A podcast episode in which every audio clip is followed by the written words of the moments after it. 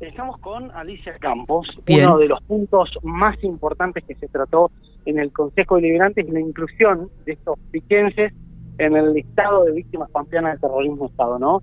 Un acto acá con la agrupación Hijos también que fue muy importante.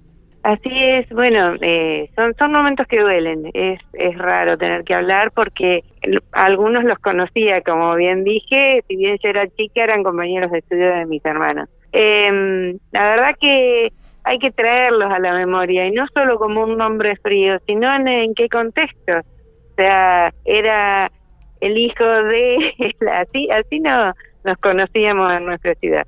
Contamos a la gente la particularidad que tuvo a la hora de leer el listado de las personas que, que son piquenses, que están en ese listado, son 23 en total, y que no solo fue el nombre y apellido leerlo, sino que los ubicaste con un detalle de vivía en la esquina de mi casa o estaba en tal escuela. Exactamente, porque por ejemplo Inés Walde y Raúl Walde vivían en la esquina de mi casa.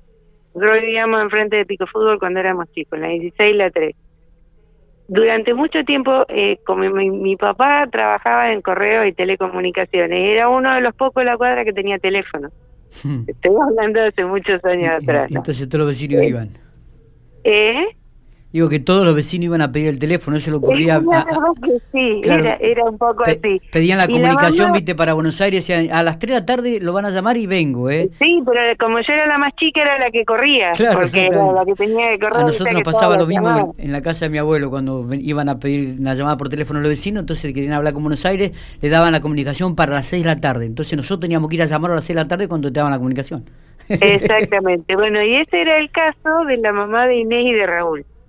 Cuando de Raúl no se sabía nada, la mamá venía a casa, le pedía el teléfono, su lema, no sé nada de Raulito, y empezaban a llamar. Hasta que les informaron que estaba mm, muerto y que supuestamente había sido un enfrentamiento. Inés, que estaba en La Plata, dice, yo voy a ir a averiguar, mamá, voy a la morgue. No volvió nunca más, fue a reconocer el cadáver de su hermano. Qué ¿Verdad? Y todo, repartía las garrafas. Y iba a mi casa y habían estudiado con mis hermanos. Entonces, es su lema, vos sabés que no sabemos nada, no la podemos encontrar, ¿dónde estará esta chica? Hay que ubicarse que eran tiempos, además de la gravedad institucional que ocurría en el país, que no había teléfono, no había celulares, este, entonces e, era muy raro, una carta tardaba mucho, entonces decíamos, bueno, ya irá a llegar la noticia. Los doctores, los hijos del doctor Nobel, los hijos del doctor Concurá, panadería de Nicolau, eh, el, lo, lo que sufrieron esas familias en ese momento porque estaban como condenadas por la vida y la forma de pensar y, y las elecciones y, la defensa de derechos. Y quedaron marcadas de por vida también, Alicia. De por vida, de por vida, totalmente. Eh, vos decís hoy panadería Nicolau, todo el mundo pasa por la panadería Nicolau, pero hay que entender lo que vive esa familia. Eh, los Certales, la tienda de los Certales, a todos la tienda de los Certales, Laucha, me decían Laucha porque era flaquito y chiquito, era una sonrisa tremenda siempre. Esas cosas duelen. Eh, de Yo a, Mari, la hermana de Chela, es la que más conozco, eh, y conozco a su marido.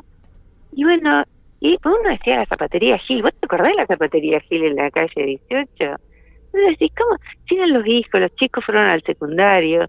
Yo creo que hay que traerlos a esta memoria, porque si no queda un nombre frío en el recuerdo eran jóvenes, con ideales, con una fuerza de voluntad y unas convicciones que se enfrentaban a, defender un sistema económico y social que veían que se venía a destruir todo. Y entraban a la facultad y se lo llevaban. Hubo una época que, que también hay que hablar como peronista, que era la Alianza Antiterrorista Argentina. Eso se gestó en, periodos democráticos y hay que hacer un revisionismo histórico. Y justamente al papá de Carlitos de la Turi lo, lo matan antes del, del terror, antes de que asuman las fuerzas armadas, ¿no? Antes del gobierno militar. Pero ¿cuál era la excusa? Que había un gobierno nacional eh, que bajaba una línea de que había que sacar los rojos de, de la facultad. Los rojos eran los supuestos comunistas. Y lo único que tenían de comunista era pretender una, una sociedad más justa, más igualitaria, una equidad social, una justicia social, distribución de la riqueza, que la tierra no es de nadie.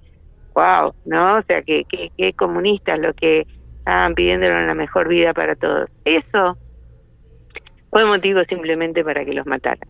y sin juicio, porque a ver, si vos cometiste un delito, bueno, hay un juicio, hay una condena, hay, un castigo, pero tirarte en, un avión eh, adormecido y que, a ver, eh, eh enterrado en fosas comunes, eh, e, ¿Eso que tiene de juicio y de condena? ¿Qué, ¿Cuál era el delito? Pero además, este, Alicia, em, eh, eh, algo que, que, es este, para los padres la posibilidad, aunque sea de, llevarle una flor o, de pararse delante de, de, de, de algo como para recordando, e, e, es, es significativo y hasta un poco este, sigue manteniendo ese lazo aunque no lo tenga. Pero el hecho de no verlo nunca más y no saber dónde está, esto es un dolor en el corazón de, de los padres que no imposible de cicatrizar, imposible. Seguro. Y aún hoy, aún hoy, cada vez que aparece un nieto, vos pensás la, la macabra idea de que no solo te permitían, la torturaban. La madre tenía el bebé en cautiverio y ese bebé no se lo daban a la familia porque vos tenías que explicar qué había pasado con la hija. Bueno, Alicia, este... quedaba desaparecido en un contexto social en el que se suponía que si era hijo de, iba a tener los mismos pensamientos, iba a actuar igual. Entonces había que eliminar ese pensamiento bajo todo punto de vista de raíz. Entonces, vos me decís, eso no es casual, eso es macabro, es este, terrible. Y nosotros acá convivimos con, con las familias como si no hubiera pasado nada. Yo les debo mm, internamente un cariño, un respeto, eh, y bueno, ojalá la vida les dé paz y puedan transcurrir los tiempos eh, que necesiten para para sanar esas heridas. ¿no? También como remarcaban de la agrupación Hijos, un estado totalmente diferente hoy, donde se reconoce, donde está ahí trabajando sobre los temas para tratar de echar un poco de luz a todo esto, ¿no? Esto es lo que decían desde la agrupación Hijos al recibir eh, la ordenanza esta. Te agradecemos mucho por estos minutos. ¿eh? Gracias a ustedes. Y en esto que ustedes hacen es como también lo que hacen Norberto Asquini, a la fuerza del periodismo, de la comunicación, marcando una realidad, dando a conocer lo que realmente está pasando en la sociedad. Y yo se los agradezco el compromiso y que siempre nos están acompañando.